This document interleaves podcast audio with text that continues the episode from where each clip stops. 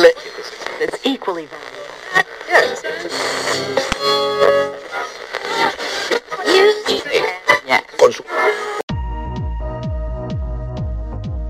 Hola, ¿qué tal amigos? Bienvenidos a un capítulo más de Geekosaurus Podcast.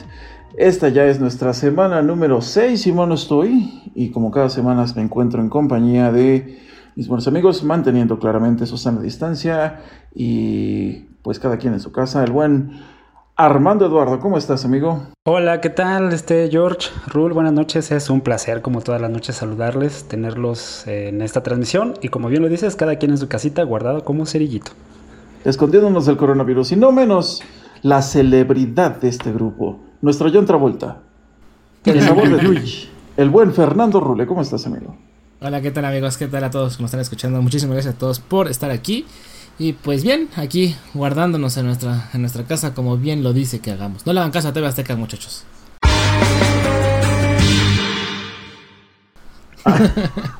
O- Oye, sí se traen a Javier La Torre en mera salsa. ¿Se han visto los memes? ¿Qué Así crees de- que yo unos- escuché todo eso, pero realmente me perdí de la de toda la, la discusión de por qué empezó? Digo, no están para saberlo, pero no veo TV Azteca ni Televisa Ok, desde hace muchos años. Entonces, este, como que me perdí en esa parte, nada más supe que traen como dimes y diretes, ¿no? Sí, lo- bueno, lo que pasa es que, eh, bueno, desviándonos un poquito del podcast, este, hubo ahí una, una, una noticia, eh, o más, bien- más bien un reportaje donde, eh, bueno, Javier La Torre eh, lanza un reportaje donde, eh, pues, desmiente algunas de las cifras que se presentan día a día en, en esta famosísima conferencia que se presenta a las 7 de la mañana y 7 de la noche, si mal no estoy todos los días, referente a los números de de- del COVID eh, o coronavirus y, y es que, bueno, textualmente eh, eh, lo dice, ¿no? Y, lo cito, dice, se lo decimos con todas, sus con todas, las, con todas las letras, ya no haga caso de, de Gatel, ¿no? Eh, Secretario de Seguridad. El secretario de Salud. y el secretario de Salud, que es quien, quien preside todas estas... Este, todas esas conferencias. Y justamente de ahí se desata toda la polémica porque, bueno, aunado a que en Grupo Salinas, pues no están dando ni si- ninguna facilidad para que se vayan a, a- a su casa, los compañeros y todo este rollo. De hecho, eh, bueno, como varios de ustedes saben, yo estuve trabajando con ellos recientemente. eh, tengo amigos que, del cual, pues desafortunadamente, un amigo está grave ahorita en el hospital. Y en lugar de que manden a, a- a cuarentena a todo su, a todo su círculo este, cercano, Cercano, y, sí. y prácticamente pues todo el piso, como lo están haciendo en muchas otras empresas, solamente eh, mandaron a, a casa una semana, ni siquiera todo un, todo un proceso de cuarentena como que son los 15, 16 días que mencionan, solo los mandaron a casa una semana a la gente que estaba alrededor de él, nada más. Nada más. sin O sea, no- sueldo, de seguro. o sea, una cuestión irrisoria. Entonces, bueno, en las redes ha habido una explotación muy fuerte por parte de, de, eh, en contra de Grupo Salinas y luego sale Javier Alatorre a, a decir esto, pues imagínate, ¿no? Se reventó todo esto y bueno, encontramos hermosos memes como la foto de Javier Alatorre de fondo con, con, un, con un mensaje de ya no le haga caso a su nutriólogo, cómase otro pambazo. Y. Mi George, pero, pero a ver, yo, mi- bueno, yo sigo con la duda. El que no le hicieran caso es porque los datos que, que él presenta son a que el gobierno presenta menos o más datos. Eh, Ahí es lo que no entiendo. Eh, presenta menos datos. Aunque bueno, ya sabes, digo, aquí es un poquito más orientado al sensacionalismo. Eh, creo que sí hay una deformación en cuanto a la información. Pe- pero bueno, realmente eso pues no nos toca a nosotros, ¿no? Digo, ya eso es una cuestión ya meramente de, de cada persona. Ok. Aunque, bueno, Pero, pero punto hay un punto y un punto y unas eh, comillas así grandototas y unos paréntesis. ajá. Por, por eso eh, es cierto lo que nos dicen los maestros en la escuela. Las matemáticas te ayudan a ser mejor persona y no depender de, de los datos externos. Y las matemáticas te dicen que por simple eh, factor de exponenciación, es lógico que no sean las cifras que tenemos, pero digo, son simples y puras matemáticas. Sí, claro. Sí, sí, sí. No, y bueno, mira, mm, digo, en mi opinión muy personal, digo, sí, a lo mejor pueden estarse reportando datos inferiores, pero sí, las medidas siguen siendo estrictas y no hay una, yo no veo que haya como tal un, un, eh, una relajación, no, no- nos- respecto a, a- a los planes que se están tomando, ¿no? Eh, pero bueno, como te comentaba, ¿no? Eso ya es una cuestión más, claro, de- de más otro cada, podcast. cada persona, digo. Y, y bueno, ¿no? Digo, al final del día los medios están y uno hace caso a lo que quiere, ¿no? Simplemente aquí en Kikasaurus los invitamos a todos a hacer uso de la razón y el sentido común, ¿no? Perfecto, Como- como de acuerdo. y coman frutas y verduras. Es correcto. Obviamente. Y bueno, manos. amigos, ¿qué estuvieron haciendo en la semana? Aparte de Quincy y yo viendo hechos. Y tú, pues, amigo Armando, no sé qué estuviste haciendo, viendo la casa de papel, tal vez. No, fíjate que. el estilo. por cierto, ¿eh? No, no, no, ¿qué crees? Y tampoco la he visto, fíjate. Eh, de- definitivamente, viendo TV Azteca y Televisa, te los aseguro que no. Pero lo que sí fue que estuve escuchando mucha música, porque mi vida se define mediante la música. Yo creo que muchos de ustedes igual, en algo coincidimos así muy fuerte tú y yo, mi George. Claro que sí, es hermano. en el gusto por la música, ¿no? El- Sí, el- totalmente. el- Mis fíjate discos que- de Cabano los cambio por de- nada. No, por su, por la ¿no? calle de las sirenas. El primer álbum del grupo Límite, esos. Yo todavía tengo mi esos cassette de Adal, de Adal Ramones. Todavía tengo mi cassette de Adal Ramones. Al ritmo dance, ¿no? Se llamaba, ¿no? sí, Salía, sí, ¿no? sí, cómo no. Ahorita, ahorita, ahorita le voy a pedir a nuestro editor del podcast que ponga aquí el meme del- de la paloma que dice Aska. que aparece. Pero bueno, ¿y qué, qué, qué- qué estuviste escuchando? ¿Reggaetón? ¿Cumbia? Eh, ¿Salsa, tal mm, vez? No. que, que obviamente, eh, por supuesto que si alguien lo hace, eh, excelente. Al final la música motiva a, a muchas cosas, ¿no? Y en todas sus facetas y variantes es como la comida. Tenemos un abanico infinito de sabores, de colores, de olores y es muy agradable, igual en la música. Pero no, Claro, fíjate claro. que eh, estuve ahí probando unas opciones que no había explorado de mi móvil, de mi celular. Eh, el celular que ahorita con el que cuento tiene cuatro DACs de audio dedicados y no había explotado esa faceta. Y lo estuve Ok. haciendo mediante la, mediante la app de Tidal que te ofrece, eh, como ya lo hemos platicado en otro podcast, la calidad de audio más alta en un servicio de streaming y creo que no en muchos ámbitos, pero por lo pronto en un servicio de streaming que es la calidad master y lo coloqué, lo coloqué precisamente a un amplificador de sonido y no sabes que, que tuve una epifanía como las que pintaba Leonardo. Sí, claro. Y fíjate que yo, por ejemplo, al igual que tú, eh, trato de conservar archivos lossless en .wav, en FLAC, eh, con la menor pérdida. Pero en MQA, que es calidad master, eh, no había tenido yo acceso a ninguno. Los Ok. había escuchado mediante audífonos o los había escuchado mediante audífonos Bluetooth y con cable. Pero al final no es lo mismo que conectarlos a un amplificador después de que salen de tu DAC. Y ahí es donde está la clave, porque fíjate que eh, me sorprendió mucho que LG se alió con esta empresa que certifica eh, el audio en muchos aparatos que es THX Ok, y, y licenció una patente de audio que está en los equipos de LG de gama alta, desde el LG 6, pasando por los, la serie V, si no mal recuerdo, hasta la generación actual. ok. ok, Y al hacer uso de ese DAC, eh, ese ajuste o preajuste de audio espacial de THX es una verdadera chulada. Amigos, si tienen la oportunidad de, de- de- de sacarle provecho a los MQA de Tidal o al sonido 360 de Tidal, háganlo. No se van a arrepentir, de verdad. No, claro que no. Es una belleza, honestamente. ¿Lo has probado, George? Spotify. ¿Y tú, Y felicidades. hermanito? Tú, tú, tú, mi estimado Quincy, ¿qué estuviste haciendo? Yo que estuve haciendo, sinceramente me dediqué mucho a jugar. Estuve jugando muchísimo Overwatch, lo siento y fue lo que más lo que más estuve haciendo. Terminé de ver La Casa de Papel otra vez, lo cual les recomiendo. Y pues básicamente de eso ha sido toda mi semanita. Pero les voy a Pero- contar algo. Les voy a contar algo ahorita que estaba hablando sobre las este sobre el COVID ya para entrar un poquito más al tema de, de Oh, todo yo- esto. mi- Neji, Neji, antes de que pases al tema de- del COVID y todas sus variantes, ¿me permiten hacer un ajuste ahí de lo que pasó en la semana ahorita que dijiste de videojuegos? Ok. A ver, dígame, dígame. Fíjate que me pasó dos cosas bien padres en la semana con respecto a los videojuegos. Y una es, sí, efectivamente Overwatch es una chulada, pero eso ya todo el mundo lo sabe y no necesita que un nerdo se los venga a decir. Eh, pero la segunda cosa es de que salieron dos juegos en plataforma móvil, que yo odio las plataformas móviles para jugar en celulares, lo peor que existe en el mundo. Pero salieron dos no. juegos que me han hecho medio replantear esa, ese prejuicio que tengo. Uno La de ellos. La calculadora electrónica y escribir bebé al revés. No. Escribir al bebé. No, eh, a, a ver si ustedes, eh, a lo mejor George por ahí puede identificarlo, tú también, este Neji, pero ustedes ubican un juego que salió para el PlayStation 3 que pasó como muy en lo escondidito que se llamaba Flowers. ¿Tú, los, tú lo ubicas, mi George? Sí, claro que Flowers. sí. Ok. De Ma- de Microsoft Studios, si mal no estoy. No, no, no, fíjate que no. Salió para el PlayStation 3 y, y es un desarrollador que se llama That Game. Eh, es un estudio japonés. Y ese juego de PlayStation 3, si alguien de nuestros escuchas lo ha jugado, lo jugó, o si no, vaya a googlearlo y búsquelo. Habla de la depresión. Y es un juego extremadamente hermoso que mediante unas flores y un mundo de pétalos virtuales y jardines increíbles y eh, algo muy precioso, lleva en un como viaje en el mundo de la recuperación de las depresiones. Entonces, en esa época en que lo jugué en PlayStation 3, yo estaba pasando por una depresioncilla.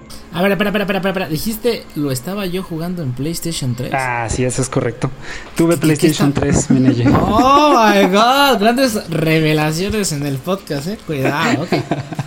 No, fíjate que, y fíjate que me hice de un PlayStation 3 por las recomendaciones de mi buen amigo George. Eh, y no, no me arrepiento, pero lo que sí me quedó la lección de, de esa generación pasada, el 360 y el, el Play 3, es que no puedo tener dos consolas. No me da el bolsillo ni el tiempo para jugar en, en ambas plataformas. Pero bueno, nota al margen. Ese juego de verdad que es una joya para, para, este, para, para esa generación. Y ahora está disponible para móvil, se llama Flowers. Pero eh, la nota que iba relacionada con esto es que ese estudio se hizo tan, tan de buena reputación por ese magnífico juego que Apple eh, le, le encargó el juego, el desarrollo de un videojuego eh, para su plataforma de videojuegos de Apple TV de cuarta generación. Y salió hace como año y medio más o menos. Y es un juego muy bonito se llama Sky, Children of the, of the Light. Pero solamente estaba para la plataforma de Apple. Y, no- Ok. y después eh, creo que lo sacaron para, no estoy muy seguro, para otras plataformas. Pero esta Sí, semana ya está pasada... para Android. Está para Android justamente.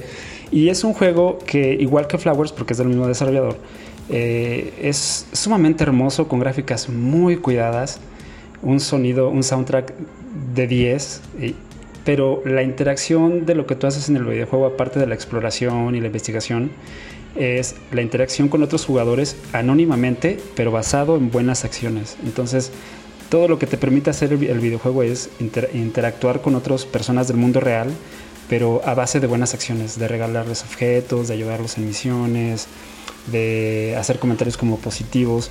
Y aunque para alguna persona que esté cansada del positivismo barato diga, no, se, se escucha como demasiado idílico, denle una oportunidad. Está, si no por las acciones, por lo bien hecho del juego, vale mucho la pena. Bueno, ese es uno. Y el segundo juego que salió también estos días es de un desarrollador español que se llama Gris. ¿Ustedes ubican o escucharon hablar de ese videojuego para Switch? Llamado ¿Gris? Gris. Gris, así como No. tal. Gris, gris. No, aunque, aunque según ustedes piensan que yo soy fanboy de Nintendo, no sé nada de Nintendo. no soy tan clavado en Mm. juegos Tache no, ¿eh? Que no son como guarache. que tan relevantes. O sea, lo que voy es de que no son del mercado comercial, por A. así llamarlo.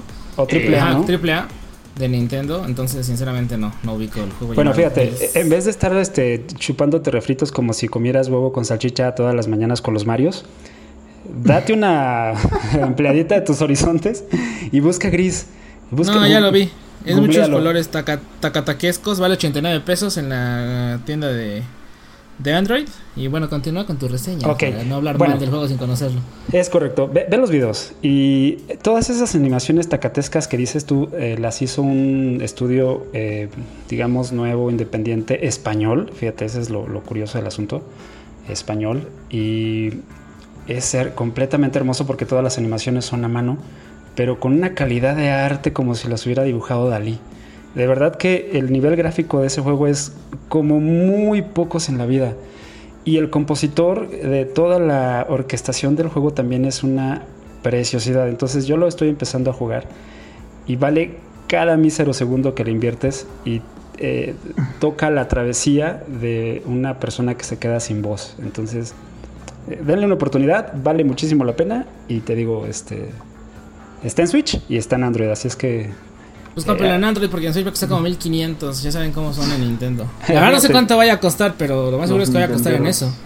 es correcto. Nada, pues compren en Android 89 pesitos. Es Vale mucho la pena, es, es correcto. Ok. Es a ver, ya que correcto. estamos hablando de recomendaciones, ahorita que me acabo de acordar. Yo les quiero recomendar un juego que se llama Pacify. Pacify. Es un juego de- Es Así un como juego de, terror, Así como de Pasiflorina. No, ¿ah? como de pacificar. Ah, perdón, perdón. Ok. ok. Eh, es un juego que ya tiene ratito que salió, de hecho salió creo que el año pasado, es para Steam. También está, si no mal recuerdo, en la tienda de Microsoft, pero bueno, yo lo jugué en Steam. ¿Y por qué no estás Y- recomendando Hatred, no, amigo? Y vale, y vale cosas que valen, espérame, ah, porque no quiero que la gente se vuelva loca y me culpen. No, Va- el, juego- el juego me costó 60 pesos y es para hasta 5 personas porque... Y trata de, literal, es unas personas que se encargan de... No le entendí mucho la historia porque lo he jugado dos veces, es una compañía que se encarga de, desas- de pues, sacar, digamos, a espectros de una casa, son llamados por teléfono, y esos cuatro personas que van a, a, digamos, a, a librarnos de ese ente, este, pues nada más llegan a la casita, se encierran y tenemos que destruir unas muñequitas, no voy a decir cuántas son. Hay muñecas buenas y muñecas malas. Dirás, bueno, y a mí qué me importa esto, ¿no? Eh. Lo más divertido de todo esto es de que es un juego para cuatro personas. Estás en una mansión y es como que lo más cercano a una experiencia paranormal, como lo vemos en las películas. ¿Por qué voy?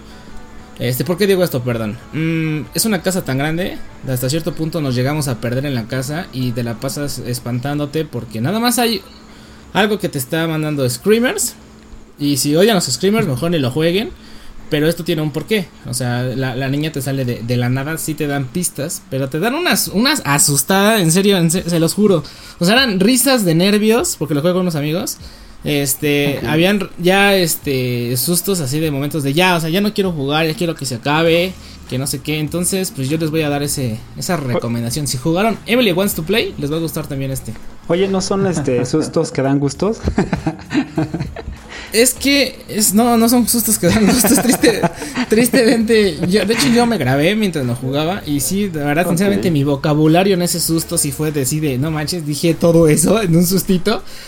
Porque, pues, me- 18 ojos. O, o sea, me, me asusté muy, muy, muy intenso. Entonces, si les gustan los juegos de, de Screamers y de terror por 60 pesos, te dura lo mucho dos horas el juego. Ok. Este, pero pues por 60 pesos, Sí, claro, eh, ¿no? vale, vale la pena, ¿no? No Hay necesitas una máquina tan poderosa. 1200, ¿no?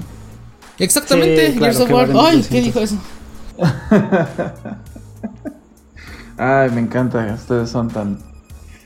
Yo le tiro a todo para que no digan que nada más a una compañía. sí, claro, claro, claro. Y bueno, Pero aunque nadie me preguntó. Pero ¿Y tú, yo George? estuve haciendo cosas. A ver, otra vez repitamos, repitamos la escena como si eh, nos agarrara por sorpresa. Oye, pero ¿y tú, George? Ah, no me esperaba esa pregunta, amigo. Pero claro. No, bueno. eh, bueno, fíjense que esta semana estuve haciendo varias cosas. Eh, eh, una de ellas, y digo ahorita, retomando la parte de, de, de lo, que están hablando de lo que son videojuegos. eh, estuve probando algo, un, juego que estuvo, está muy, eh, es un tanto diferente. Eh, hace un caso omiso total a, a, a la explotación gráfica, a la miles, las miles de memorias y todo ese tipo de cosas. Eh, es un juego que se, puede, se juega meramente en un navegador web. Y El este- dinosaurio que salta cuando no tienes internet. Ándale, es, algo parecido. No, no, no. Ese es buenísimo. Yo lo jugué en la universidad porque nunca teníamos internet en mi universidad. Es algo, es, es algo bien interesante. Eh, el, juego se llama Skynet Simulator. Eh, Como la para los que Terminator. siguen la cultura pop, eh, yo creo que más o menos se dan una idea de lo que es. Terminator. Exacto. Sarah Pero- Connor. Ay, mamachita. Pero en este juego la inteligencia artificial eres tú. Eh, es, es un, es un juego que está meramente ambientado eh, o te va contando la historia de lo que vas logrando a través de consola como si fueras una máquina, tal cual. Es lo que, es lo que estoy viendo. O sea, nada más lo googleé y ya me está saliendo esto. ¿Qué onda? Eh, Exactamente. Y ¿Cómo se está llama? bien Skynet Simulator. Ah, Y- claro. Y O es sea, súper interesante porque te va llevando de la mano. Digo, no es un, no es un juego tan complejo. Digo, hay, hay una parte donde sí tienes que, que como estar muy enfocado en lo que estás haciendo para, para Para poder avanzar. Pero en general el juego es muy, muy, eh, vaya a ser, no ocupas más que clics en tu, en tu, en tu, en tu pantalla, pero eh, a través de líneas de comando te va mostrando a lo que vas teniendo acceso. Y en este caso, Está como todo, inicias con, con, bueno, este, la humanidad está eh, ilidiosa ante tu creación y ante tu nacimiento. Eh, posteriormente, pues empiezas ahí a, a, este, a a- con toda la curiosidad ¿no? que te caracteriza, ¿no? Como inteligencia artificial, empiezas a expanderte, eh, llegas a tu primer, este, conoces lo que son los puertos IPs, empiezas a conocer de verbalización, empiezas a conocer acerca de, este, de, las interconexiones, eh, en este caso a, a poder este, mm, gastar los recursos ajenos de, de- de otro tipo de máquinas eh, y empiezas a crecer hasta que, bueno, yo creo que, como te comentaba, ¿no? Quien conoce Skynet saben que termina y, y es un juego, como les comentaba, es mera línea de comando, es puro texto, no, no vas a encontrarte gráficos ni, ni mucho Es lo menos. que estoy viendo, no hay ni una sola figurita. No, Pero, pero, pero, pero ¿cómo? si, si conoces, digo, desafortunadamente eh, está en inglés, digo, digo desafortunado porque a lo mejor quien no, quien no tenga la oportunidad de conocer un poquito del idioma, pues podría perderse en la experiencia, aunque también no es un inglés como Tan está orientado mucho como para la, como para un como pensando que tú eres una máquina, es, es un inglés relativamente básico. Y, y- y está bien divertido o, o ver cómo, cómo el juego te va llevando de la mano y, y cómo tú vas creciendo y te pone del otro lado, ¿no? De, del monitor para, pues para ver y para, para ver tu crecimiento y tu desarrollo eh, malévolo, por llamarlo de alguna manera. Está, está Y interesante. está interesante, está interesante, este digo, te- te- les repito, no tienes que instalar nada, eh, skynetsimulator.com y bueno, se los recomiendo que para, para que pasen el rato, está, está interesante. Nada más escriban Skynet en Google y es el primer link. no tiene Sí, nada de hecho, sí, sí, sí, ahorita es, es algo que, que bueno, para cuarentenear está interesante. Al final siempre como que el texto, eh, el leído, hace que tu imaginación fluya y es mejor que cualquier película que tú veas o serie de televisión. Exactamente, e- exactamente. Yo creo que lo, lo padre de esto es que como es texto, como bien lo mencionas, pues las posibilidades son infinitas, ¿no? Porque tú, tu cabeza es lo que se encarga de darle forma a todo lo que tú creas que, que implica ese texto, ¿no? Y si eres este alguien que está en la carrera de informática atorado en diagramas de flujo, te va a encantar. Totalmente. No, se lo río y llora a la vez. Échenle- un ojito. eh, no es muy largo, eh, es muy, muy, muy cortito, pero, pero está padre. Está padre la experiencia. Se lo recomiendo. Y otra cosa, y otra cosa que estuve haciendo, perdón, este pues me uní a ese a ese grupo mainstream, ¿no? En el que pues tomé mi, mi canal favorito de ejercicio y ya me puse a hacer ejercicio enfrente de la te- de la No manches, ¿es en serio? Yo también lo estoy haciendo. y, y- y es una chulada, de verdad que sentir ese desgaste físico, eh, sentirte, si- sentirte vivo por alguna vez, digo, A ver, a ver, a Dime ver. que no, dime que no soy el único que le mentó la madre a la tele. Solamente, solamente quiero saber una cosa. dime. ¿Leopardos y calentadores los dos? Obvio. que, usted no. Ay, calentadores. no calentadores. Sí, sí, sí. que- los que, bueno, rosados. Le estoy, no, le estoy dando, le estoy dando un nuevo uso o, o reviviendo el uso al, al Apple Watch, ¿no? Que es algo que ya estaba ahí este, relegado, en- entierrándose en un rincón de, de- de la recámara. Y la verdad es que y, pues está bastante interesante y, y la verdad muy, muy motivante el, el sentirse nuevamente activo. Digo, vamos empezando, aún tengo dolores, así que ya se imaginarán en la etapa en la que me encuentro, ¿no? Este, Sí, sí, sí. pero la verdad es que digo, eh, es, una, es, una, es una forma aparte de, de jugar, leer, este, eh, cultivarte con, con, con este concursos, ¿no? Eh, aprendiendo nuevas cosas, digo, también hacer algo de ejercicio y tratar de moverse nunca es menos. Siempre hay un primer paso y yo, bueno, decidí No, hacerlo y bastante interesante, ¿no? Y fí- y fíjate que ahorita que mencionaste la parte del Apple Watch, todas esas herramientas extras que ahora, con las que ahora se cuentan de todos los monitores inteligentes de actividad, es una chulada, ¿eh? De No, verdad y- que te, te- te llevan ahí el tracking y los recordatorios y lo tienes habilitado de, sabes que tienes tanto sentado, ya te tienes que parar para que no sea sedentario, sino que tu sistema este eh, sanguíneo se motive, se mueva y vámonos, ¿no? Eh, Sí, los pues, trackings claro, de claro. sueño también. Ahorita fíjate que con todo este cambio de muchas rutinas en toda la gente, eh, es bien importante llevar como que un correcto tracking de sueño. Y justamente Ay, las no pulseras inteligentes, de verdad, de verdad. Y justamente las pulseras inteligentes ayudan mucho. Porque una cosa es que lo sepas, pero ya es muy diferente cuando lo ves graficado y entonces entiendes qué tanto te has perdido o has ganado, ¿no? Sí, sí, sí, sí. Yo tengo una, una de Xiaomi. Digo, si se les recomiendo, es la Band 2.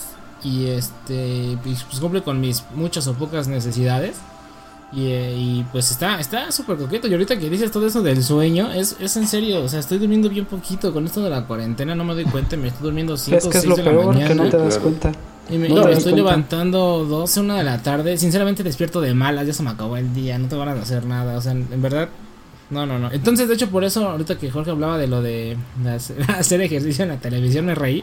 Porque yo también lo estoy haciendo. Y yo pensé que, pues, la verdad, como bien lo dicen los comentarios de, de esos, este, de esos posts en YouTube, eh, me siento absurdo, me siento tonto, me siento no sé de qué forma, frente a un televisor dando saltos.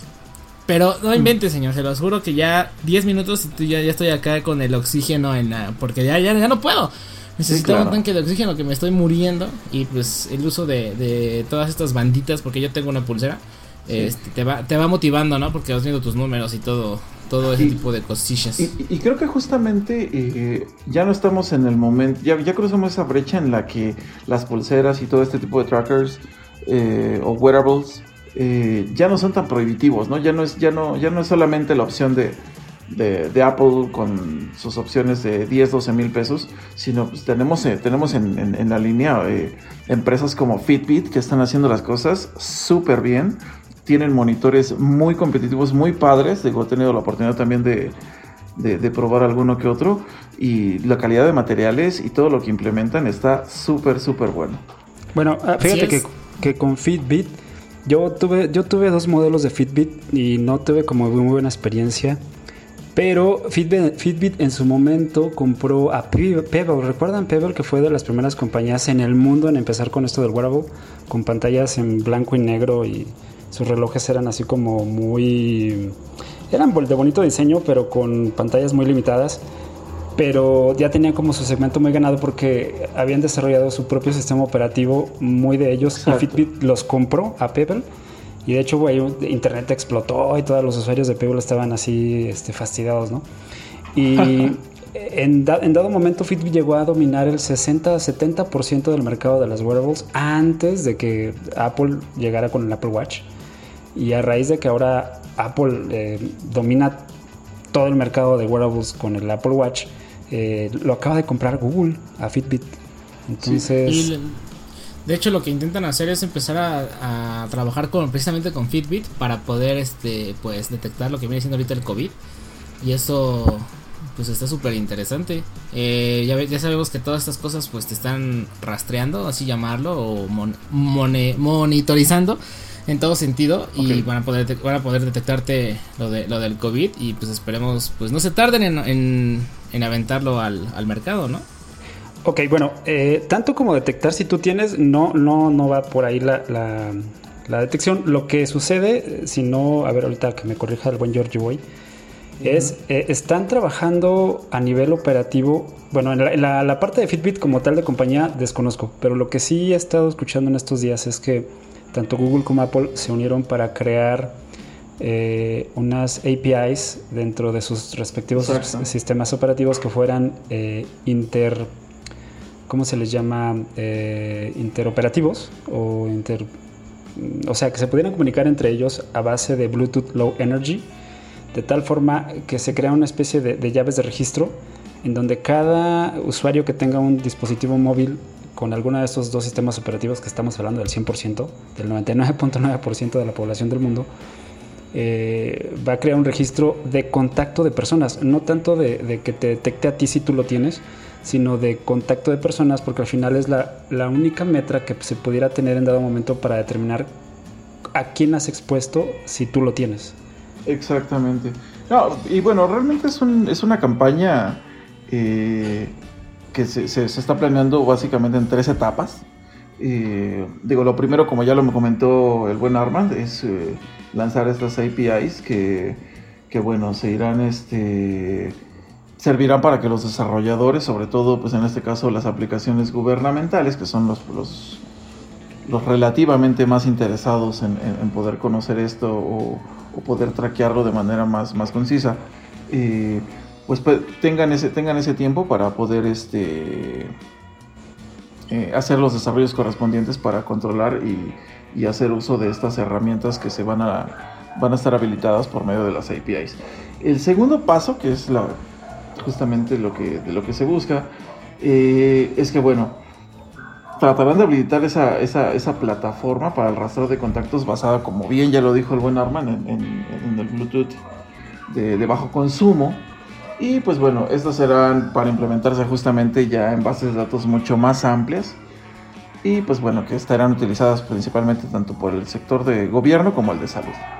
Pues ya, que... la, ya ah, la, última, perdón. nada más para, para dejar la, la, las tres etapas que se tienen planeadas.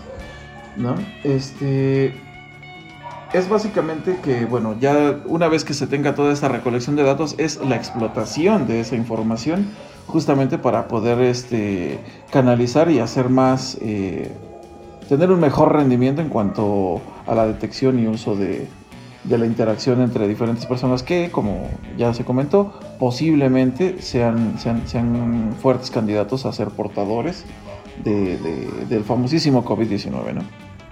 Y esto se estaría llegando más que nada ya hasta por mayo se tiene, se tiene esta estipulación.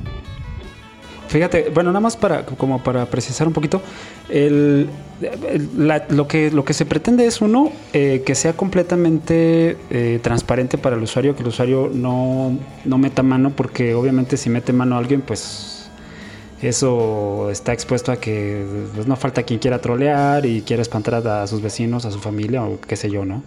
Y que ponga claro. ahí yo, yo, tengo COVID y resulta que le llega el mensaje a todos los con los que estuviste contacto y, y pues no, no, no, no, se quiere eso. En realidad parece ser que la, la certificación tiene que venir por una institución de salud o gubernamental, es decir, no, no yo, Armand, voy a decir tengo y ya lo pongo, ¿no? Y con eso llamo la atención o espanto a medio mundo, sino más bien dicho tiene que ver como por una parte ya como de gobierno, como de, a ese nivel.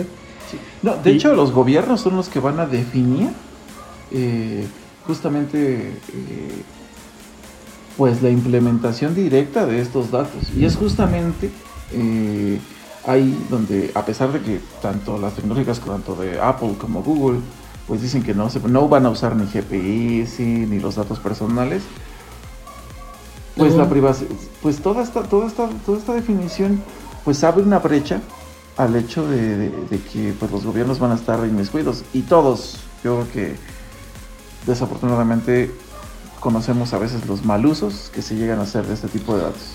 Pero fíjate y que la información, se abre, más bien dicho, se abre una, una, polémica muy, muy grande. No, pero fíjate que, bueno, yo lo, yo lo leí y precisamente va por el otro sentido. El hecho de que lo hagan en base a una llave que es dinámica y que cambia cada 15 minutos es porque no va a haber manera de que X persona o X institución o X persona de gobierno sepa quién es el portador de determinada llave. Es decir, mi llave que se genera ahorita de, de, de, en este momento y con esa llave en esos 15 minutos entro en contacto con mis familiares, con mis vecinos y voy a la tienda y hace esa interacción de, de llaves aleatoriamente con los que me voy encontrando, como el Street Pass de, Nintendo, ¿te acuerdas? Sí. Entonces, ah, sí. ok, esa llave no va a estar atada a ningún dato que te pueda te ubicar como usuario de nada, ni de cuenta de Google, ni de cuenta de Apple, ni de localización por nada de absolutamente nada porque es una llave, es un carácter simple y sencillo que cambia dinámicamente, justamente para evitar el mal uso de esa manera. ¿Qué sucede? Que todas esas llaves eh, con interacción con otras llaves se van a ir guardando en tu celular, en, tu, determinada parte, que no es accesible para nada externo más que para esa API o esa parte del sistema operativo en la segunda etapa a instituciones gubernamentales y cuando la institución gubernamental diga, no, pues el, el celular de Ar resulta que Arman está infectado, entonces ellos ya verán cómo o me obligan o ellos mismos lo hacen y, y dicen, este, tú estás infectado, eso ya es, es 100% positivo. y entonces el mensaje que eh, de todas las demás llaves con las que tuve acceso, pues no, realmente no van a saber con quién, simplemente van a ser llaves a, ahí al, al un, digamos un, una, ¿cómo le llaman? Un string de caracteres. Y a esas personas les va a llegar la notificación, pero no les va a llegar de Armand, sino de simplemente estuviste en contacto con alguien que, que está dado positivo ya 100%, ve y chécate, ¿no? O sea, puede ser que no lo tengas, puede ser que fue a través de un cristal, puede ser que nada más fue en, en el auto y pasaste, ve tú a saber, pero ve y chécate. Y lo cual justamente sí, claro. eh, permite que no se haga como ese mal uso, porque ni vas a ver quién, ni cuándo, ni cuándo, nada. Simplemente eh, que te tienes que checar, entonces ve y para, para que te hagan una prueba o tomas tus precauciones o qué sé yo, ¿no? Sí, claro. Mira, yo creo que al final del día nadie cuestiona eh, la buena intención del uso, ¿no? O sea, estamos en una etapa en la que es crítico, es necesario, eh, es más, hasta se, se aplaude eh, este tipo de, iniciativas. Pero, por ejemplo, eh, sí, hay, sí, hay muchas cuestiones, como te comentaba, ¿no?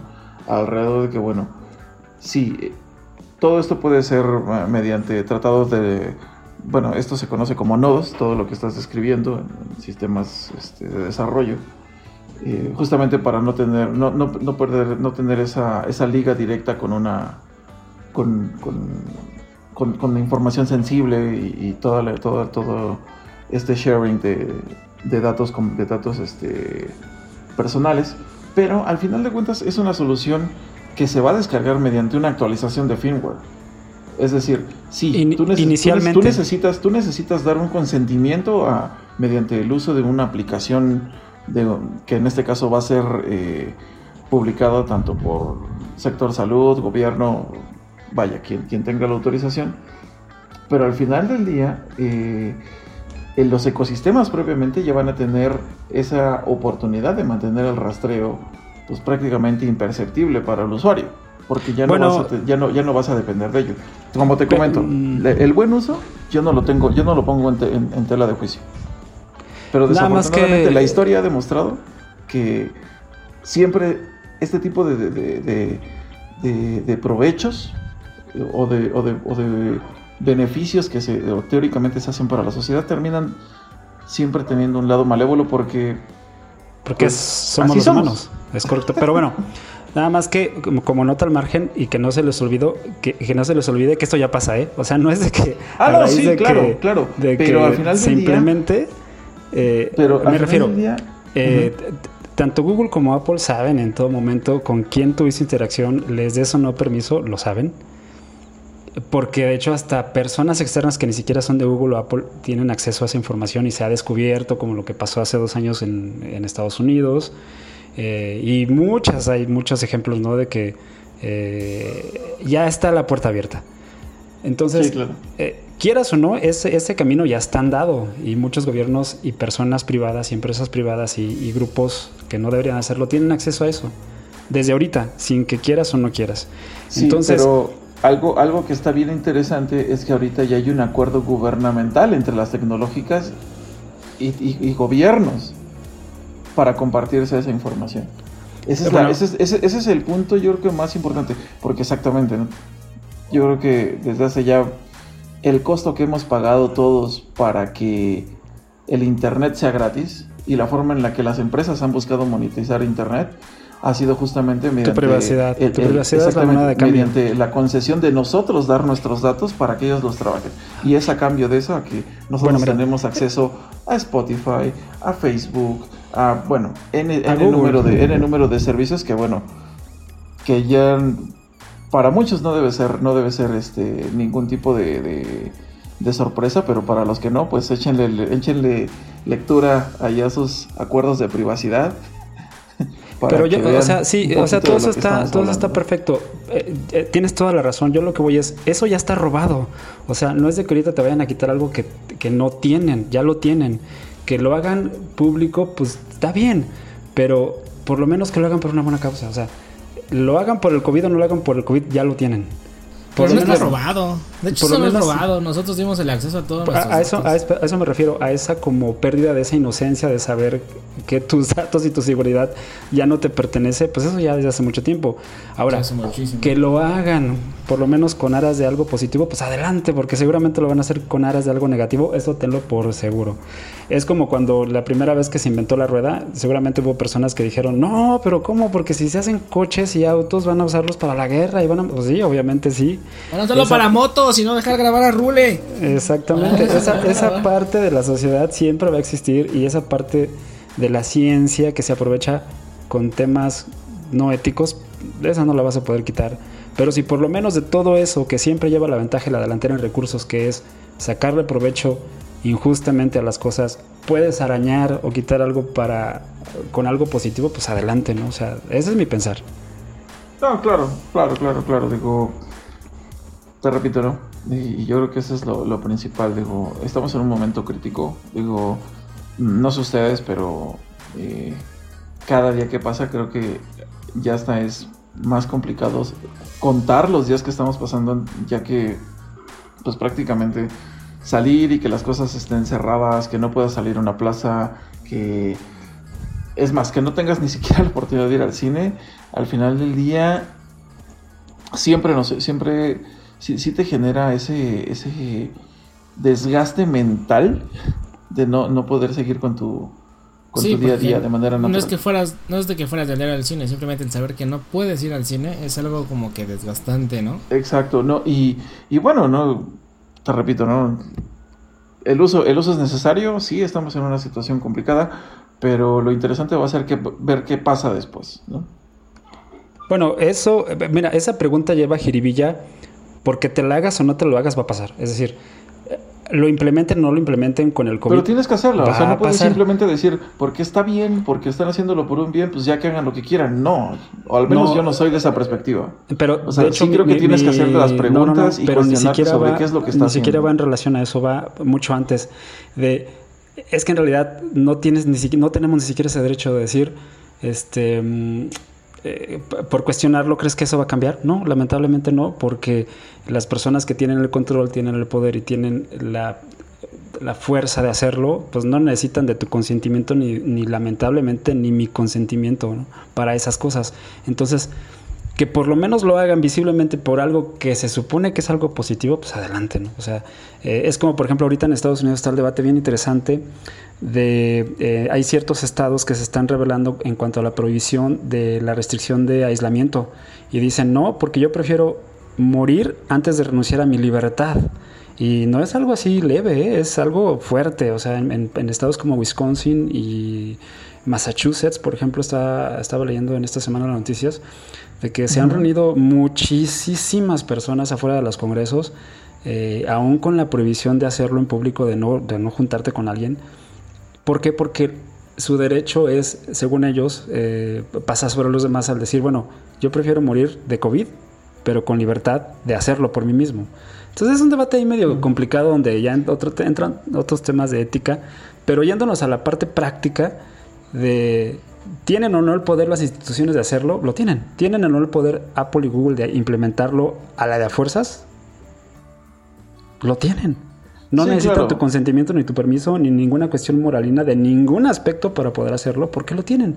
No, pero Entonces- vaya, el, el hecho de, de- de poder cuestionarte creo que es totalmente válido. Ah, por A supuesto. simple- a, simple- a Eh, simplemente, a simplemente eh, como tú lo dices, de bueno, pues si lo tienen que hacer, que lo hagan y ya, punto. O sea, no, no, yo no, yo no comparto esa, esa parte, la verdad. Yo creo que sí, sí, hay- sí es importante hacerte esos, esos cuestionamientos. Digo, que puedas evitarlo no. Digo, entiendo el punto en el que la, alguien con, con, con- mayor eh, dueño de la tecnología que, que la mayoría de la gente consume, pues verdaderamente no puede hacer ni tomar la decisión real, pero al menos estás consciente, ¿no? Es, es- mejor estar consciente de qué está ocurriendo y de ver de qué manera eh, tú puedes mantenerte responsable de las cosas a simplemente dejar que cada quien haga lo que quiera con tu con Bueno, tus datos y con tu responsa- información. sí, responsable, eh, pero a la medida que ellos te dejan. Es decir, cuando justamente lo que acabas de decir, ¿no? Y esto lo puede, si hay alguien de nuestros escuchas que sea un- una persona de leyes, eh, de leyes de la información, de las tecnologías de la información, que vamos como 15 años atrás, ese es otro tema.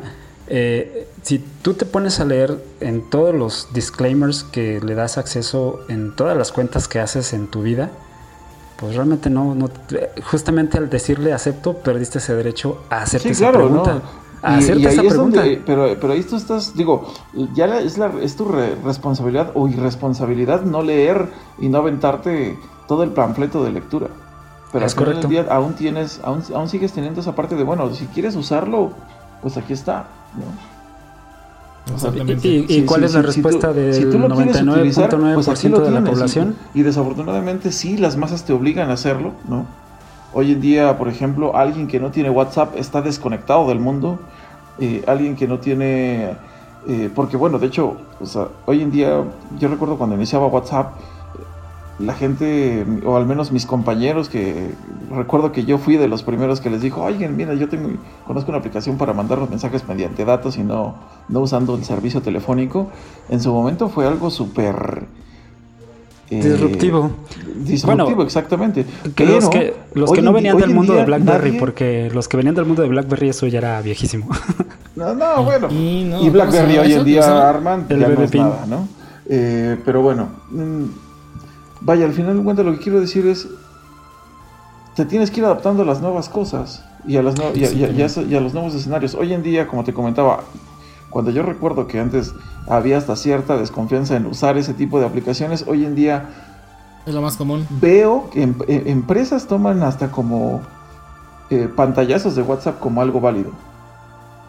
Sí, de hecho. como algo válido. sí, y- sí. Y, justamente es algo tan complicado y, y- y- y te, y te- te orientan a utilizarlo. Porque, por ejemplo, no importa que existan mejores aplicaciones para mensajería, digo, al final del día, al, al final de las situaciones, quien domina el mercado, que en este caso es WhatsApp, pues termina siendo y, y termina apabullando a todos los demás, aunque no sea la mejor opción. ¿no? Es correcto, pero, pero bueno, el punto iba con relación al, al cómo, bueno, la inquietud está en cómo iban a hacer uso de eh, los datos, eh, tanto agencias gubernamentales como el sector privado o el sector salud. o- y, y de hecho creo que en la primera instancia de la, de la creación de, la, de, la- de las APIs y, de- y la primera instancia iba a pasar por la, eh, la WHO, que es la Organización Mundial de la Salud y iba a dic- dictaminar como los principios mm, básicos para que no cayera interpretaciones de gobiernos, es decir, porque el gobierno de México puede entender una cosa con respecto a lo que se tiene que hacer y el de Venezuela otra y el de China otra, ¿no? Claro. Entonces, como para darle un, sentido a todo este sinsentido de opiniones tan dispersas en un tema tan vasto, tan popular, donde cualquiera es experto y a la vez no. Entonces creo que iba a caer en primer lugar con la Organización Mundial de la Salud y de ahí va a depender ese- ese- esa implementación de las APIs eh, y ya iba a depender de cada país si las aceptaba o no, conforme la Organización Mundial de la Salud dictaminara los, lo- lo- los pasos, ¿no? Y lo que se pretendía en el artículo, o lo que decía es que al final lo que querían hacer eh, Apple y Google al, al unirse por esta causa era justamente tratar de evitar lo más posible que se utilizara esa tecnología para ot- otros fines. Que claro, se antoja difícil, pero ellos tra- están tratando de hacer como todos los candados posibles para que no se fuese por ese lado. Entonces, quién sabe si suceda, quién sabe si, si pase. Y al final, como tú comentaste, un punto bien, bien válido y creo que es el medio de todo este asunto. Al final, cuando termine con la interacción humana, es donde va a torcer la marrana el rabo. que, que es donde le diga a la persona: A ver, ya estás confirmado, pues bájate la app. No, ¿para qué? Eso no sirve. No, eso me va a curar, me va a curar o qué. No, ya valió gorro ahí. Claro. ¿Para qué? Si ahí está el No, carbonato pero con de limón. hecho, esto es para que. La idea es que sea preventivo. Por ¿no? sistemas, no, y, y al final, eh, te, te digo, el hecho de que lo hicieran no por marcas, es decir, no Huawei, no Samsung, no, sino Apple y Google, es para que eh, sea independientemente de lo que tú escojas, o sea, que sea transparente para el usuario, que no ni siquiera te des cuenta y ya lo esté ejerciendo. De hecho, así va a ser. Ni siquiera te van a pedir permiso, ni mucho menos. Sí, Va, a claro. venir, va a venir por sistema. Y al final yo creo que siempre es tener, es bueno tener más datos de todo que no tener ningún dato y ir a la, a la- a la ciega. Entonces, si un gobierno quiere hacer mal uso de esa información, bueno, seguramente lo va a hacer usando esas técnicas o otras que ya están disponibles. Pero si usa esa, esa herramienta que está especialmente hecha para detectar el factor de multiplicación y propagación de una pandemia, creo que está bien. Pues sí. Perfecto. Mientras haya un, un uso o una intención loable, digo, va a ser siempre bienvenido. sí, sí. Claro que sí. La- las- los efectos colaterales son los delicados y de los cuales yo creo que sí tenemos que estar pendientes, porque al final del día, si bien vamos a ser o vamos a estar indirectamente condicionados a, formar parte, pues al menos hay que saber en qué, a qué nos estamos enfrentando y saber las consecuencias que pudiera conllevar aquello. Pero fíjate que es una... ja- De repente eso se se escucha muy bonito, pero siempre termina siendo como una especie como de jaula ilusoria. Pasa lo mismo con las medicinas. Te dicen, mira, este medicamento te cura de esto, pero tiene estos 50 efectos secundarios. ¿Te lo tomas? Pero resulta que si no te lo tomas te mueres. Y si te lo tomas te vas a morir también, pero a lo mejor no mañana, ¿no? Pero de otra cosa. Y no, en, luego, y luego. no en este momento. Y no en este momento, es correcto. Entonces ahí entra como la parte en la que sopesas que es más eh, urgente en determinado Sí, claro. momento. Y ahorita lo urgente es entender el- la forma en la que se propaga y detener, porque no hay otra manera.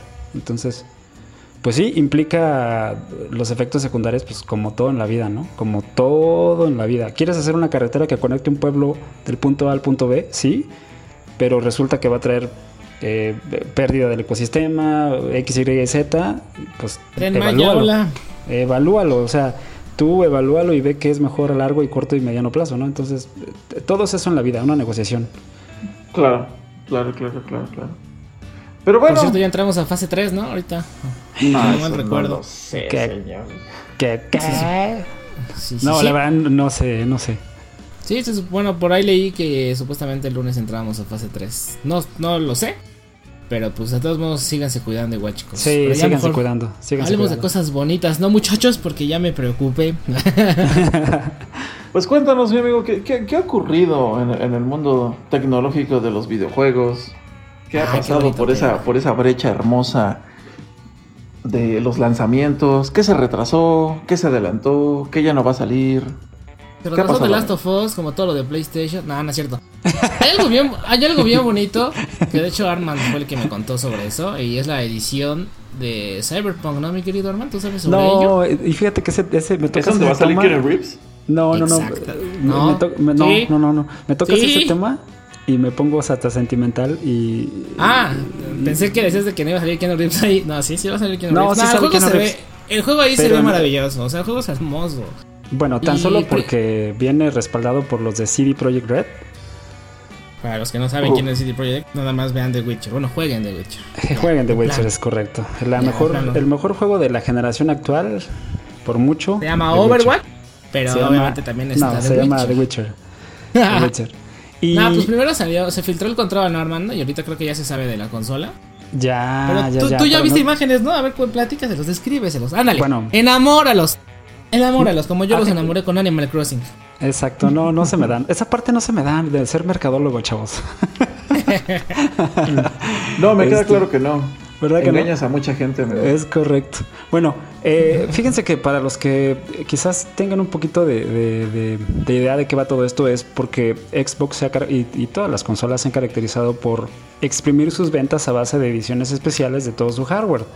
Y siempre utilizan como los títulos de ventas masivas para poder este, sacar ese empuje. Y ahorita que estamos a la puerta de la siguiente generación, pues es lógico que vayan a querer seguir exprimiendo el vagón del Xbox One en su serie lo que X queda, sí. y lo que queda es correcto. Pero al final está bien porque yo creo que no todos se van a subir como ya lo platicamos a la siguiente generación y va a haber muchos que se conformen con lo que tienen y de hecho al salir una nueva estas van a bajar, ¿no? Eso es una lógica irrefutable. Y esta, Claro. esta se filtró una nueva edición de Cyberpunk que eh, para los que tuvieron la oportunidad de ver los demos de este juego se antojan increíbles en cuanto al apartado gráfico y el mundo abierto. Y a los Sí, que jugaron de The Witcher, pues es un aliciente porque esta compañía polaca no ha decepcionado, es, es- es- ha hecho maravillas con, con su motor gráfico. Un Eh, gran juego. Es un gran juego. Pero eh, les confieso algo, les confieso algo. Me van a decir, ay, este tú nada, nada te gusta. Pero voy a confesar algo. Me da miedo, me da miedo que estoy esperando tanto Cyberpunk. Me da miedo que me vaya a decepcionar.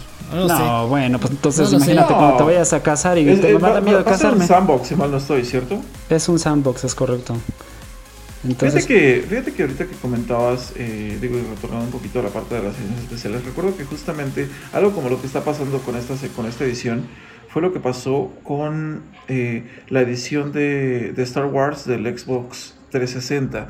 Que Uy, está ya bien está- bonita. Ya estábamos en vísperas de que saliera el Xbox One y todavía lanzan ese flash, ese flechazo de, de, de Directo al a, todo- a corazón. toda la gente que Ah, quiere pero y ahí, ama ahí le pegó a los geeks muy cabrón. O sea, Sí, sí, sí. Recu- ¿Recuerdan ese control dorado? Ese Eh, tripio. De Citripio y la consolita aliciente Hacía ruiditos, ¿no? a, Hacía a ruiditos. R2D2. Una genialidad, ¿no? Con el skin también del Kinect del 360 eh, de Arturito. Ah, sí, cierto, sí, cierto, sí, cierto. El Kinect era una belleza, era una belleza. Era una belleza. Fíjate que de hecho, eh, por ese lado, Microsoft ha hecho como muy buenas ediciones especiales. La edición de, de Halo 5 y la de Call of Duty y la de Battlefield estuvieron geniales. De hecho, Halo Reach también estuvo muy buena. en- También está bueno la de Gears, que es la que tengo. y por ejemplo, George, yo me acuerdo que tú tenías, tuviste, o sea, no sé si la tengas todavía, la conserves, la de, precisamente la de Halo Reach. Eh, ya no la tengo, pero sí era una belleza. también. Era una belleza. Yo tengo en su una, casa. chulada, chulada de, de, de consola. ¿eh? Fíjate que yo tengo en su pobre casa el Xbox One versión Minecraft. Y También no sabes, bonito. no sabes cuántas personas me lo han chuleado porque está lleno de detalles increíbles. Estos señores se esfuerzan así al detalle mínimo. Por Yo tengo la edición de, de Gears of War 4 y acabo de reventar Gears, imagínate. Y está muy No, bonita. pero- Yo tengo la rojita, porque la del bien 5 hecha. también está bonita. Lástima del juego, ¿no? Pero, la- pero sabemos que las versiones de juegos fuertes de, de Microsoft como que siempre, siempre tienen algo, no sé, no sé cómo le hacen, pero siempre son, son muy buenas. Tienen, Sí. tienen carácter, tienen unos diseñadores increíbles. y saben hacer Increíbles. las cosas muy bien. Pero tampoco Muy hay que confundir cuando hacen bundles con el juego, porque hay gente que dice, nada más el control es blanco y la consola es blanca. No, recuerden que hay bundles y que traen ediciones el especiales. juego y hay ediciones especiales del juego. Para Bueno, que esta- no se confundan. Esta edición Sí, claro. especial, como, como seguramente eh, los que quizás no estén tan al tanto del juego de Cyberpunk, hubo una ola de memes el año pasado de Cyberpunk 2077, donde veías a, a gente de ahorita viviendo en el futuro, ¿no? Con sus adaptaciones cibernéticas hechas de, de- de cosas muy simples y sencillas. ¿No se acuerdan ustedes de ese, de ese hilo de memes en el Facebook de Cyberpunk Sí. 2077? Sí, sí la vi. Bueno, No se tardaron eh, nada. Eh, eh, esta, la temática del juego va en eso, en una distopía del futuro, de, cuando todo se va al carajo tecnológicamente hablando y la sociedad entra en una entropía eh, y todo está así como Mad Max, estilo Mad Max. En ese futuro se desarrolla Cyberpunk y la consola parece extraída netamente de las consolas de computadora de los avances del videojuego, así una calca real. Y de hecho, como en, como en la edición de Gears of War que tú tienes, este mi rule de, de la rojita, que esos grabados están hechos con láser. Igual en esta edición se tomaron la molestia de cada consola hacerle grabados con láser. Y, en- y brilla en la oscuridad. Fíjate, es un aliciente más. ¿Abre en la oscuridad? Eh, brilla en la Ay, oscuridad. fíjense que no sé si eso me agrada o no. Pero le voy, a, le voy a ser también honesto. Mira, yo tengo el control de Gear 5, hablando de, de controles de Xbox. Pero ¿qué cree que no salió tan bueno? Y es- espero que este control eh, de Cyberpunk, pues en verdad le inviertan un poquito más, ¿no? Cambien un poco su línea de calidad. ¿A qué voy con eso? Antes de que me digan, ah, es que de seguro juegas re feo y le aprietas re feo los controles. Es que Pues tienes hasta manos eso- de gorila. Sí, ex- exacto. Hasta eso no. Soy una persona que aunque esté tilteando en Overwatch, este juego muy tranquilo, o sea, doy botonazos muy muy pues, leves, o sea, no no lo juego tan tan intenso. No, la verdad es que yo sí creo que eres un simio, amigo. ¿Qué crees Sí, que o sea, no yo sé que problemas de ese aspecto, eh? Y pues el control, bueno, hasta aquí voy. Yo, por ejemplo, este control lo compré, lo compré en Amazon, me llegó con fallo. O sea, de plano ya, ya, ya venía fallando, lo tuve que dar la garantía. Y este. Y ahorita ya otra vez empieza a mover como que poquito los sticks hacia arriba. Eso es culpa de Overwatch, porque para avanzar hay que tener la palanca hacia adelante o hacia arriba. Entonces, este, pues supongo que es por eso que se está, que se está fallando. Eh, el control anterior, de, que es el de Gears 4, igual, pero ese era del RB. Y todos los que bien sabemos y jugamos Gears, el RB es la carga activa. Claro. Entonces, este, siempre se tronaban de eso. Mi controles Elite anteriores, cuando no conocía Overwatch, jugaba mucho Gears. Eh, el RB, el RB era su lo que lo mataba. Y pues solamente espero que en estas ediciones especiales ya finales del Xbox One, por favor, corrijan un poquito la calidad. Y ya si de plano no lo van a hacer, que si lo hagan en el control del, del otro Xbox, ¿no? Claro, claro. Seguramente, digo, este. Pues- Adelante, adelante.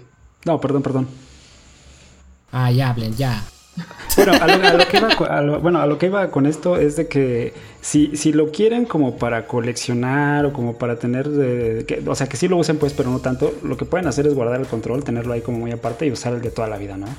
Que ahorita de Nah, hecho pues que hay como unas promociones, hay unas promociones por ahí en ciertas tiendas donde los controles inclusive te eh, incluyen juegos y muchas cosas más, entonces, pero de verdad véanla, vamos a dejar el enlace de la descripción del video que se filtró.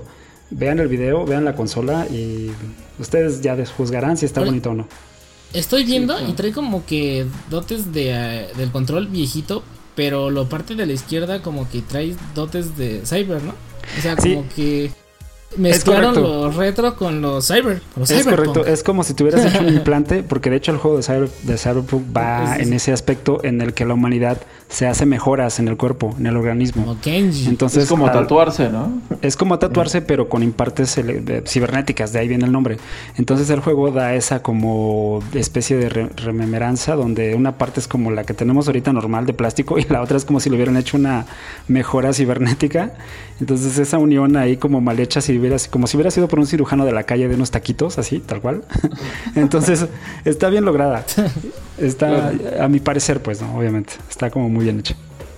Está muy, muy coqueto, ¿no? Fíjense que a mí, híjole, yo siempre tengo problemas con ese tipo de, de ediciones. Que si bien se me hacen bellísimas, no sé, me, me cuesta trabajo em, destinar mi dinero a ellos. ¿Ustedes sí lo hacen seguido? O sea, No, yo No, por ejemplo por compré no. la de Gears 4.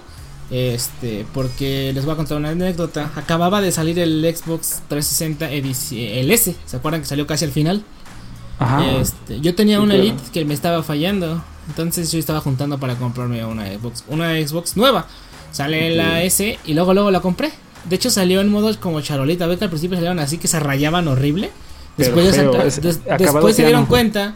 Después se dieron cuenta que si la mandabas en mate no se rayaba tanto. Entonces yo toda, yo incluso tuve esa. Me la compro, digamos, hoy. Hoy domingo. Bueno, ya es lunes, ¿no? Pero hoy domingo. Y el martes me anuncian la consola de Gears of War y me quedé así de nada manches, no la voy a poder vender porque sabes que lo que sale de la caja ya no se puede vender al costo real. Obvio. y me quedé, claro. me quedé hasta cierto punto ardido, por así Si decirlo. lo puedes, no lo puedes vender al precio real si no sabes cómo, amigo, pero sí puedes. Bueno, no iba a verle la cara a la gente, y no iba a estar ahí buscando. El chiste es de que no lo iba a hacer. Entonces, este, me compré, cuando me compré el Xbox One, el, el- de hecho tengo la edición del día 1, de hecho tengo el control. Eh, yo ya desde ese día estaba juntando para, porque dije, va a salir un, va a salir un Xbox de Gears of War, estoy completamente seguro. Fue algo triste porque salió un control Elite Pro carísimo. eh, y no habían Carísimo de París. No había no habían anunciado la consola. Entonces dije bueno pues yo tengo el dinero y quiero algo de Gears porque pues mi fanatismo era Gears of War antes de que lo hicieran a perder no este quiero algo de Gears of War quiero una consola bueno el control ni modo. Y justamente cuando le iba a recoger que la anuncian así la consola.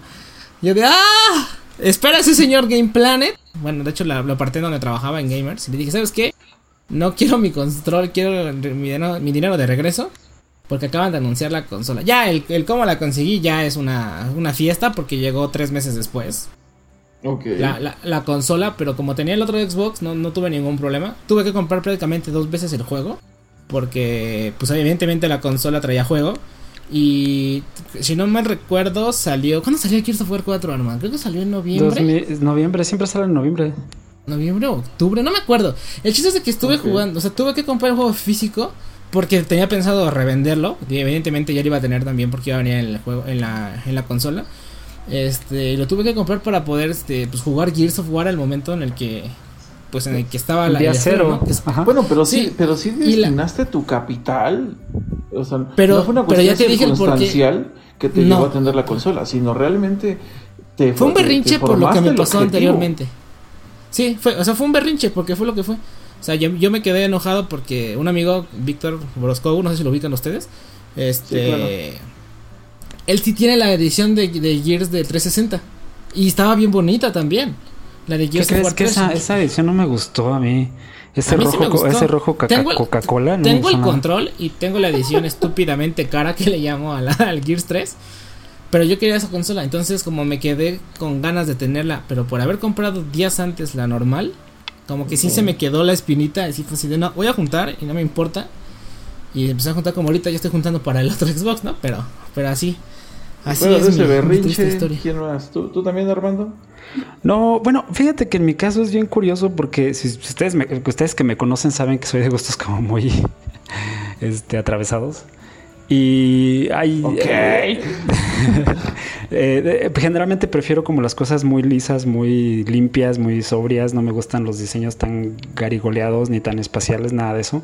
Por ejemplo, la edición de Star Wars eh, eh, la apreciaba, pero no como para yo tenerla.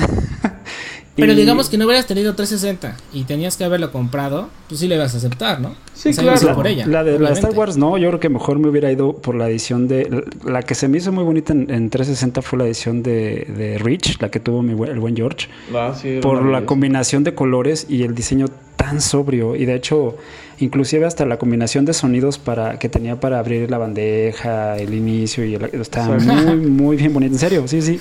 O sea, le, le cuidaron pensado. todos los detalles. Y- Ahorita que, ahorita que dices, espérame, un, un paréntesis, antes de que se nos pierda la idea. Ahorita que dice lo del ruido. Me acuerdo que cuando abrí mi la charola de mi Xbox me espanté porque sonaba supuestamente como la Lancer, así, ¡eh! como rechina. Así como cuando le das start al, al control para iniciar a jugar Gears of War 4, sonaba así. Pero me acuerdo feo. que la primera vez que la abrí fue así de ¿qué pex? No manches, viene, viene fallando. Sí, ya después sí, sí. este un amigo me dice, no, yo también la tengo y pues es el ruido de la Lancer, no seas tonto. Y yo, ah, ok. Pero sí, o sea, me dio mucha risa porque no manches, la, me tardé un mes para que me la entregaran y me salen con que salió defectuosa. Sentías que te robaban tu dinero. Sí, pero a ver, ahora No. sí ya continúe. No, No, bueno, bueno, yo Ajá. personalmente la verdad es que no... Digo, yo la cuestión de la, de la consola de Rich la, la adquirí por una por meramente una circunstancia en la cual no tenía me- y pues tenía que comprar una y vi esa y me, cost- me la vi a buen precio y fue como la adquirí. Pero bueno, no sé, no le doy el, no, tal vez es falta de pasión hacia, hacia ese tipo de, de- de artículos. Pero por ejemplo, no podría yo comparar, o siento que no puedo compararlo con, no sé, una edición en vinilo o un reloj de edición limitada o, algo, o Son, un artículo. son preferencias, diferente. ¿no? O sea, Sí, claro. distintas Sí, sí, sí. prioridades A, a los gamers, por así decirlo. O sea, nosotros que somos más hardcore en los gamers, a lo mejor a ti no te traen tanto las, las ediciones tan caras. Pero sí has tenido. Yo recuerdo tu casco de Halo.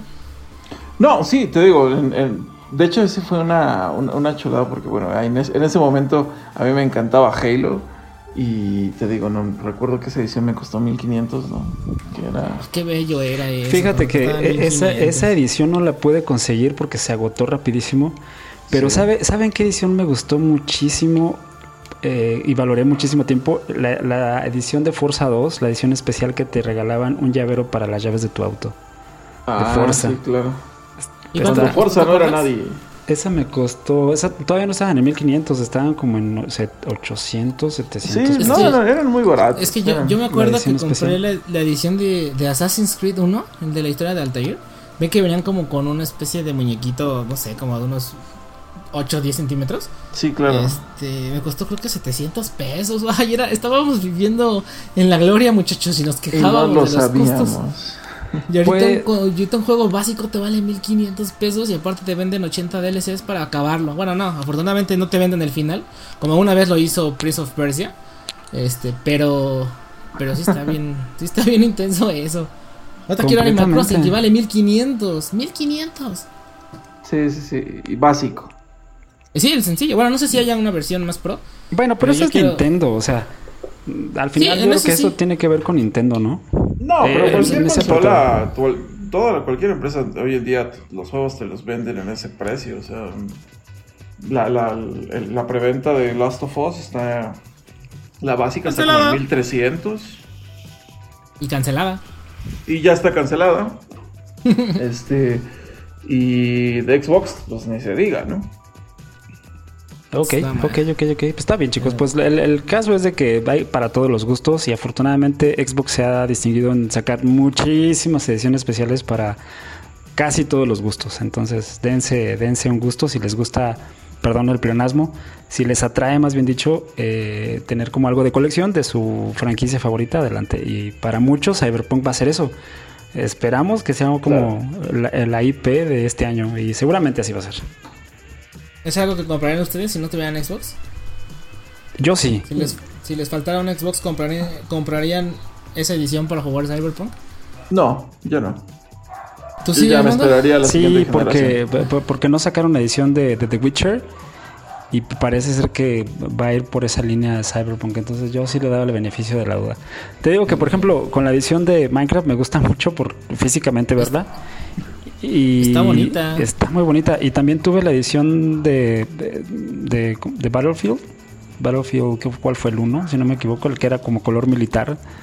Ah, Y sí, sí, sí. la Ah, sí, una belleza, era- sí, sí, sí, muy, muy, muy bonita porque el verde le- era un color como muy cuidado, muy sobrio y se veía bien con todo. Esa, y aparte la edición, la revisión que le hicieron al Xbox One con la serie S, ay, joder, está increíble. Está muy Sí, quedó, muy padre. Les quedó No, muy yo, a este punto en el que estamos, digo, ya a vísperas de que tengamos una nueva generación o ya una Ah, bueno, sí. total, la verdad es que yo ya no compraría esa, esa consola. Y digo, y a final de cuentas, si Cyberpunk termina siendo un gran éxito, no me Va queda duda de que va a haber algún siguiente. remastered o Seguro. algún upgrade, así que yo me esperaría. Honestamente, yo no la compraría.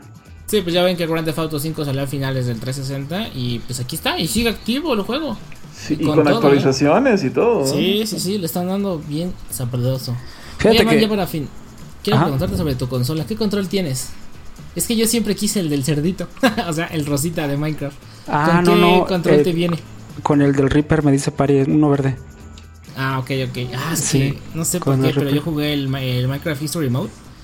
Y, y tienes una mascota que es un cerdo que se llama Ruben. Y no sé por qué, pero me enamoré de ese cerdito. Y ¿Qué crees pues, que- Yo, yo digo que es el control de Ruben, aunque es el control de un cerdo de Minecraft, ¿no? No, fíjate Pero- que lamentablemente no he jugado, no he jugado Minecraft. Entonces, este, no ubico más que los personajes que me dice Paris No, pues y- li- literal es un cerdo. O sea, yo estoy hablando del modo History Mode. De hecho, lo puedes jugar en Netflix. Está en Netflix. Pero he visto el, pero he visto el, el control que dices y está bonito. Es como sí, rosita o sea, puerco. yo, yo- ay, se ve bonito. A mí Se ve bonito, me- se ve me bonito. agrada. Pero bueno, ahora sí que me ibas a comentar antes de que te interrumpiera. ¿A George o a quién? No me acuerdo a quién. ¿Alguien interrumpí? Ok. Pues bueno, como buenos puercos, pues ya vámonos, ¿no, señores? Listo, listo, vámonos Calixto. a cenar, vámonos a jugar, vámonos a hacer ejercicio, a Overwatch. brincar enfrente de la tele, Vámonos a Pues- editar. vámonos a editar. Muchísimas gracias a todos los, los, los podescuchas que nos siguen cada semana, que creo que nada más es Vader y mi mamá, y, Y Cora, no se te olvide. y Cora, ¿no? Y este... eh, un saludo a todos, eh, les mando una- un, un fuerte abrazo, cuídense mucho y bueno, palabras finales, mi estimado Armand. No, pues que nos da mucho gusto que sigan dándonos la deferencia de, de escucharnos. Eh, esperamos que todos estén bien en sus respectivas trincheras y que tengan paciencia, que esta situación va a mejorar y, y a cuidarse. Todo el mundo a cuidarse. El Luis Miguel de esta agrupación, Ah, la no. celebridad de esta, de esta tercia, el buen Fernando Rule. ¿Qué tienes Ah, que pues, decir, amigo? Muchísimas gracias a todos, en verdad. No saben lo, lo, lo bonito que se siente cuando me cuentan o me platican o me llegan screenshots de que están escuchando el podcast o que les gustó el podcast, que sigamos así, los comentarios que, me, que, que mandan. En verdad se siente bastante bien y pues muchísimas gracias a todos los que lo están escuchando. Y también quiero hacer una mención especial a, a Leito porque nos ayuda también muchísimo en el en la edición de- del podcast. Entonces pues también Leito es parte de. Y pues muchísimas Sí. gracias a todos chicos. Leíto en los Un controles. campeonazo, Leíto en los controles. campeonazo. Exactamente. Pues bueno, eh, por mi parte no me queda nuevamente más que reiterar el agradecimiento por el apoyo a la comunidad del Rule, que son los que han estado desde el día cero. Eh, y bueno, nos escuchamos la siguiente semana con más elocuencias, más discusiones. Pásenla bonito. Ya saben en dónde encontrarnos, así que vámonos chicos. ¡Vámonos! Arrivederci. Kawabonga.